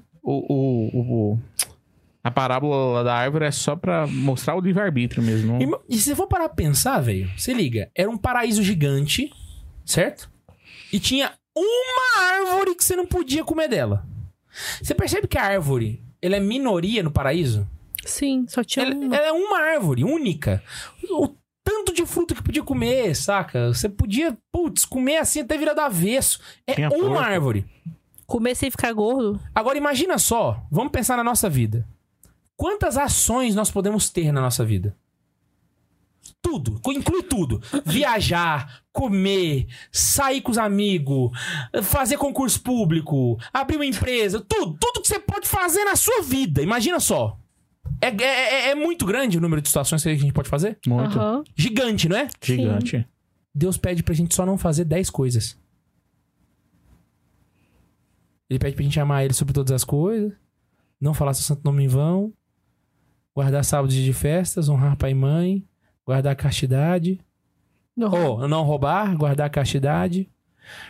Não, Não matar. não matar, guardar a castidade, não roubar, não mentir, não cobiçar a mulher do próximo, não Cobiçar as coisas alheias. o resto, irmão, desse trilhão de coisas que você pensou, você pode fazer. Você só não pode fazer essas 10.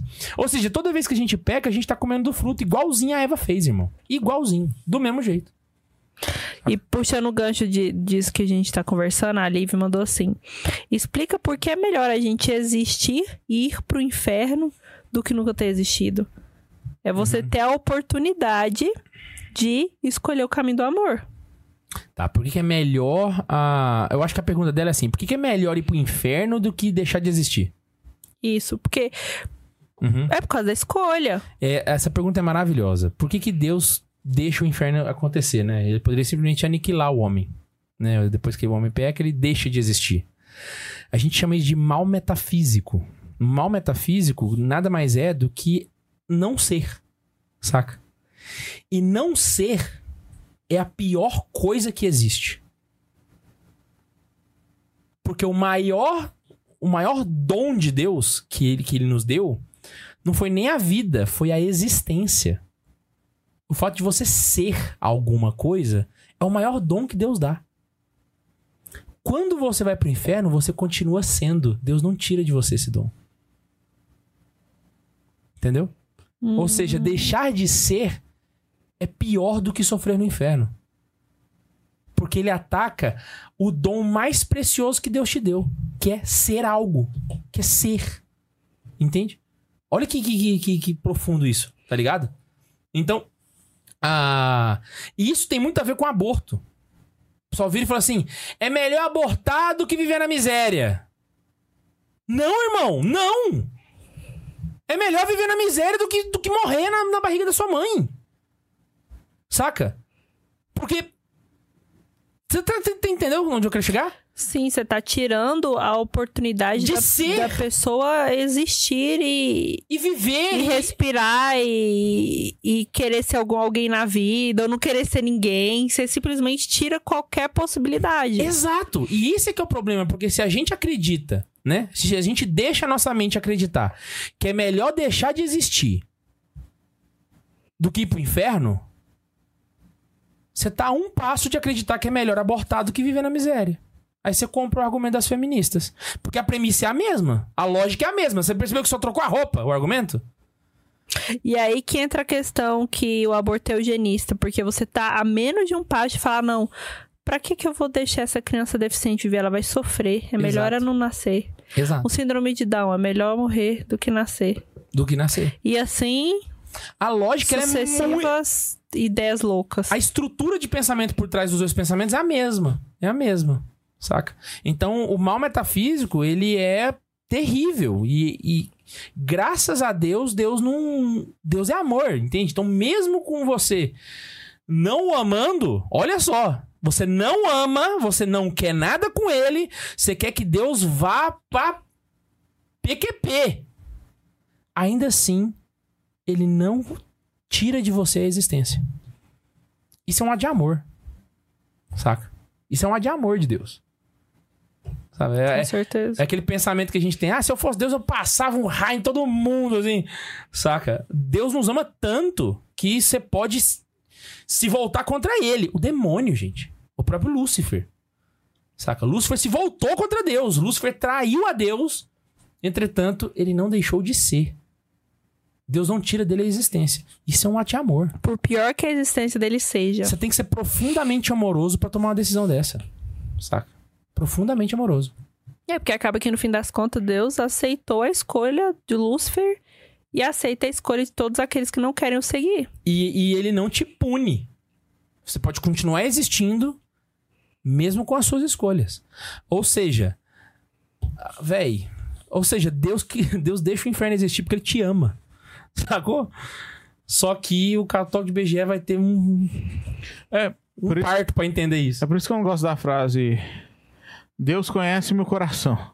E aí vai lá e mata alguém. Fala, não, no meu coração eu tinha vontade de que ele não sofresse, por isso que eu tô matando uma pessoa aqui, entendeu? Aham. Eu odeio essa frase. Deus, ah, Deus conhece meu coração. Ele sabe que eu tô fazendo isso pro, pro bem da humanidade. Não, irmão. não. Tem isso, não. Saca? E assim, a verdade, ela independe do, do que você sente ou do que você acha que é, saca? A verdade, ela tá aí, entendeu? E ela, ela tá cagando pra você, saca? Ah, eu fiz porque eu tava com o coração bom, mas você, você continuou fazendo mal, velho. Você continuou fazendo mal, saca? E isso não muda, né? Não muda. O mal continua sendo mal, você sabendo que é mal ou não. Entendeu? O céu continua sendo azul, mesmo que você seja cego. Saca? Você não precisa ver o céu pra ver que ele é azul. Ele continua sendo azul, saca? Mesmo que todo mundo não o enxergue. Entende? Sim, sim. O Rafael Tomazinho apareceu por aqui, mandou uma Ô, mensagem de membro. Tomazinho! Boa noite, meus irmãos. Não tenho dúvidas hoje, somente quero mandar um abraço pra vocês.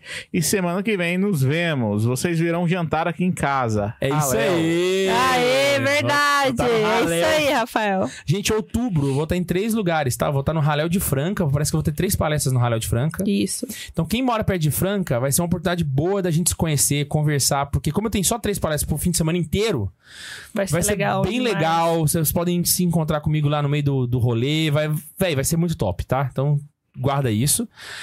Vou estar também em Araraquara, nos Congressos Gerados pela Imaculada, tá? Vai estar eu, vai estar Alan Carrion, vai estar Padre José Eduardo, tudo no mesmo evento, saca? Vale muito a pena se você mora perto de, de Araraquara, tá? Sim. E estarei também em Cascavel, no Taborão. No Taborão, que vai acontecer agora no mês de outubro também. Tá bom? Então estou ansioso para esses três eventos. Vai ser muito top. E eu queria encontrar vocês Vai ser lá. a segunda vez, né? Nesses eventos. Segunda vez nos três eventos. Ah, não. Em Araraquara já vai ser a terceira vez. É, Araraquara é a terceira vez, Raléu a segunda vez e Taborão a segunda vez. O Everton lá do Taborão, ele tá querendo que eu consagre lá na comunidade deles. Esse é- O evento vai acabar, ainda vou dar uma palestra na segunda-feira. Ele quer que eu volte lá outro dia. Ah, Ele quer que eu more em Cascavel. A gente se vê, hein, Rafael? Tô com saudade de vocês. Ah, acho que tem Su- Super Pix, não tem? Tem Super Pix? Tem Super Pix? Tem o Super Pix. Deixa eu ver aqui. Eu posso responder uma pergunta quando você vê o Super Pix aí? Pode. Tirem as crianças da sala, tá? Essa pergunta vai ser. Nove e meia também? Ó, acho que a gente pode responder só mais umas três, né? Um casal católico pode fazer a Vucu Vucu em qualquer posição e todo dia? Oh my God. Ai, véi. Vamos lá. Vamos lá. O todo dia pode, tá? Isso é certeza, não tem nenhuma restrição. Pode fazer todo dia, mais de uma vez por dia, pra ficar tranquilo, tá bom? Qualquer posição você tem que levar em consideração duas coisas, tá? Você não pode contrariar a natureza humana, tá bom? Então você sempre precisa fazer gol dentro do gol, tá? Você chutar no escanteio não é gol, então tem que. Você entendeu o que eu quis dizer? E tem que ter gol sempre. Tem que ter gol sempre, tá? e tem que ser um ato de amor, tá? Tem que ser um ato de amor. Então, vale lembrar que o ato sexual, ele é uma imagem perfeita da relação trinitária. Nada se parece mais do que a relação entre o Pai, Filho e Espírito Santo do que um casal quando tá procriando. Procriando. Olha só, quando Deus cria o homem, aquela ação ela se repete no ato sexual. Ele é extremamente santo, né? Então, sempre leve em consideração isso. Tem que ser um ato de amor, tá? Isso eu acho que é suficiente pra você já refletir aí nas, nas possibilidades. Tem aí o superchat da Pix? Da, da... Temos e o, e o Tomazinho também mandou mais um superchat aqui. Boa. A Lívia mandou pra gente assim. Livian. Le- Lívia. Ah, Leiam meu e-mail no próximo episódio. É catequético. Pergunta boba. Por que a purificação é por meio do sofrimento? Obrigado. tá bom. Boa pergunta é Boa dela, né? pergunta. Por que, que a purificação é por meio do sofrimento? Vamos lá. Ah, na verdade, o que, que acontece quando a gente está se purificando, né? Existe uma. O catecismo ele vai chamar de conflito de tendências. Isso. Porque literalmente o seu corpo quer uma coisa, saca? E a sua alma quer outra. Então fica uma queda de braço. A sua, a sua vontade querendo fazer uma coisa, a sua razão querendo fazer outra. Entende?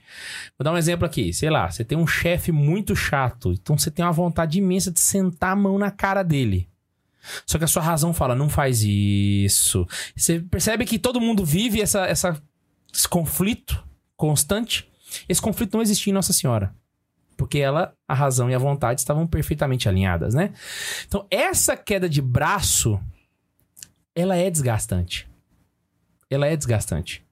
E sempre que nós estamos nos purificando, na verdade, o que nós estamos fazendo é colocando a vontade sob a rédea da razão. E esse ato é um ato doloroso. Então, na verdade, não é o sofrimento que causa a purificação. É porque a purificação e o sofrimento é uma coisa só. Tá ligado? É uma coisa só.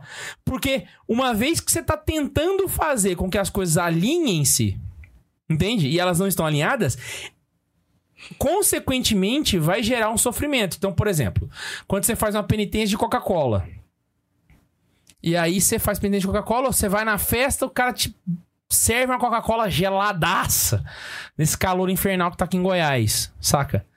Aquele sentimento que você tem de querer tomar, mas não vai, é um sofrimento. Por menor que seja, É um sofrimento. Tanto que a gente até vira e fala assim, putz, velho, eu tô- não tô comendo carne, você vai me levar no churrasco. Porque é um sofrimento. Porque é essa, é- esse atrito acontecendo. Entende? É como se, é como se, sei lá, como se o... Imagina só que o, o corpo, a vontade e a razão é como se fosse a clavícula e o ombro, entendeu? Ela saiu do lugar, clec. Dói, irmão. É pra voltar, dói, bicho. Entendeu? Pro lugar. Por isso que o sofrimento sempre. ah, por isso que a purificação é sofrida, né? Por isso que ela é, ela é sofrida. E o inverso também resolve. O sofrimento tende a nos purificar. Porque ele é uma oportunidade de alinhar a vontade com a razão. Entendeu? Eu acho que uma outra forma da gente poder entender isso é porque o, a purificação nada mais é do que uma mudança. Claro, tô falando assim, aqui no âmbito de você fazendo penitência quando você tá vivo. Purgatório já é outra história. Uhum. Mas enquanto você tá aqui, o sofrimento, né, ele te leva para uma mudança. Você deixa de fazer aquilo que é ruim e passa a fazer, a, a sofrer por aquilo que é bom, que vale a pena. E interessante, eu achei até, o Guilherme tava, co- tava explicando, eu tava aqui pensando. Tô lendo um livro, que inclusive tem na nossa livraria, né, que chama A Força do Hábito, que é o seguinte, ele fala, né, através de estudos científicos, que você está, ma- está mais propenso a uma mudança para melhor em momentos de crise. Em momentos que acontece algo ruim, algo, algum sofrimento. Que esse é um dos melhores momentos para você mudar o seu hábito. Né? E que quando a gente traz aqui para o âmbito da fé, a gente fala de vícios. Vício nada mais é do que um hábito ruim. Então, quando a gente começa a se colocar nessa situação de sofrimento, nessa situação de peleja, é o melhor momento para você mudar. Por isso que a, a, a fé, né, a Igreja Católica, ela nos ensina a buscar formas de você sacrificar até na mortificações. Porque é nas mortificações diárias que você vai se voltando para Cristo, deixando de fazer aquilo que, que é ruim para você, aquilo que te acomoda, aquele vício, né? Então, o, o sofrimento ele também é uma, uma abertura de porta para sua mudança para melhor. Imagina só, a, eu dei esse exemplo no com farofa, né? A razão e a vontade é como um cavaleiro e um cavalo. A vontade é o cavalo, o cavaleiro é a razão. O seu trabalho é fazer com que o cavaleiro tenha controle sobre o cavalo. Saca? Só que o cavalo é arredio. E enquanto você não doma ele, você vai sofrer. Entende? E eu te faço uma pergunta. Pensa, por exemplo, no momento de grande felicidade e no momento de grande tristeza. Qual dos dois momentos você vai pensar em mudar alguma coisa na sua vida, na sua história? Em qual momento é mais propenso? É no momento de infelicidade, é no momento de tristeza, é no momento de dor. Porque no momento de felicidade, você tá feliz, cara. Você não quer mudar nada, você quer só curtir e tá lindo. Agora, no momento de dificuldade, é realmente esse momento ideal para sua mudança para melhora. É isso? Tem aí o outro do Rafael Tomazinho? Não, tem, mas antes a gente tem um outro Super Pix aqui. Ah, mete bronca aí. De um rapaz chamado Ian Gustavo. Ah, mentira! Caraca! Não acredito que você tá assistindo a gente, Ian. Direto do hospital na Califórnia, cara. que, que, que beleza. Ele mandou assim: Casal top, sou fã, pa... sou fã pra amor. Ou, inclusive, gente, vai no Instagram do Ian. Tem um, um vídeo do filho dele dançando Michael Jackson. Do Bentinho dançando Em cima da estrela do Michael Jackson na calçada da fama. É maravilhoso. Ele tá vestidinho de Michael Jackson. Tá. Gente, se vocês acompanham o Ian, olha lá as fotos. Ele tirou foto com o Mickey ontem. Tá, tá muito massa, tá muito massa. Tá muito da hora mesmo. Rafael Tomazinho mandou assim: Hum. Só deixar um breve testemunho. Meu irmão Miguel teve seu ponto de conversão. Está estudando a fé e me fazendo estudar. Obrigado, K2, por ajudar ele. Olha dentro dos meus olhos que dá um close em mim. Um abraço para Miguelito de meu coração! Saudades do Miguelito, do seu aquário e dos seus peixes exóticos. Ele tem uns aquários, mano. Ele tem dois aquários, o Miguelito. Um aquário. Quantos anos ele tem? Você lembra? Cara, de cabeça eu não lembro, velho. Mas, Mas ele é é mais mais novo. novo. Ele é mais novo, ele, é mais novo. aham. Ele é, ele é jovenzinho. Mas eu não, vou, eu não vou nem chutar a idade dele aqui, não, saca? Mas eu acho que deve ter 15, alguma coisa assim. Eu- ainda bem que você não ia chutar. Vou chutar, não. Não, mas eu vou. É, eu 15. acho que tá por volta ali, né? Ou, ou mais, não sei, né? E ele tem um. Bicho, ele tem um aquário de água salgada, velho. E ele cuida desse aquário, É mano. muito legal. Dá trabalho pra caramba. Eu Fiquei chocado, chocado. Miguelito, um abraço pra Dá você. trabalho pra amor. Tá- é, dá, dá trabalho pra amor. É, pra quem tem, quem tem aquário de água salga- salgada tem que cuidar mesmo. o Rodolfo Ferreira mandou assim: relembrando meu primeiro superchat, se no corpo de Cristo Jesus é a cabeça, o Espírito Santo a alma e nós os membros, os registrados são o apêndice e a TL é um furúnculo. Exatamente. eu diria mais, eu acho que a tela é um câncer. Né? Um câncer que ainda que não se alastrou, então, pelo amor de Deus. Vamos lutar contra ele. E parabéns, K2. K2, 15 anos mesmo. Acertei? Acertou. Mentira! Olha lá, irmão! Tá bom de chute, hein? Caraca, abraço para Miguelito mais uma vez. Que que é isso? Tô, tô, tô. E para a família Tomazinho também. Abraço para todo mundo aí. Gente, é isso. É mais, isso. mais uma pergunta. Responde, Chegou mais dúvida aí? responde só mais uma pergunta. Só mais essa, vamos lá. Já assistiram Som da Liberdade? Não assistimos Som da Liberdade. A gente tem que assistir, criar vergonha na cara. Vamos assistir semana que vem e aí a gente traz o que a gente achou. Exatamente, exatamente. Mas o que eu fiquei sabendo é que ele não tem uma parada muito catequética. Ele é um filme bom, tá ligado? É, E tal, mas, mas ele não é um filme religioso, né? Ele é um filme, embora seja feito pela Angel, né?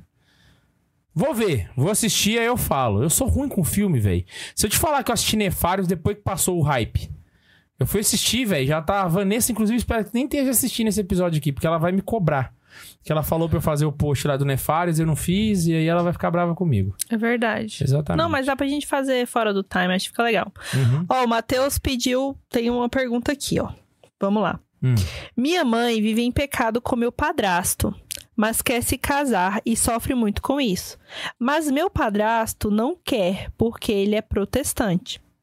Ela sente muita falta de comungar. Tem algo a se fazer nesse caso?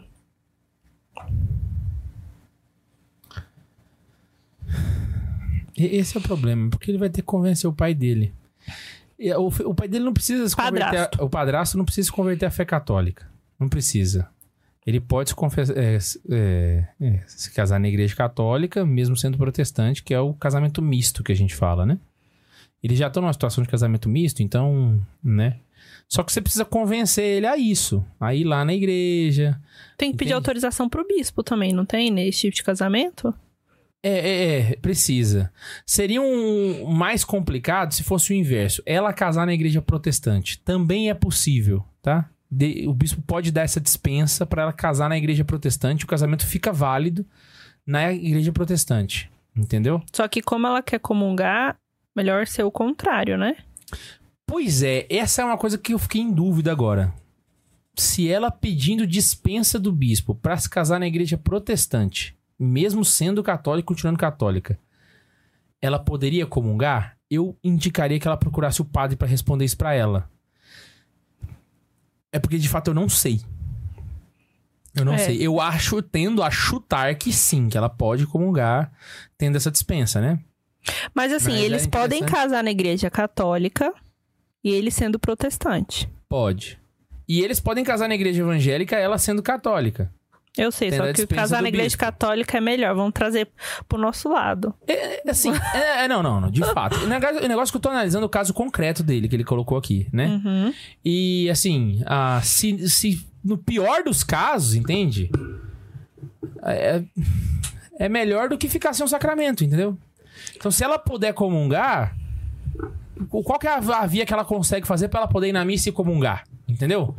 Então, se for viável essa segunda opção, então vai por ela. Não é o ideal? Não é o ideal, mas é melhor do que ficar na situação que ela tá hoje, né?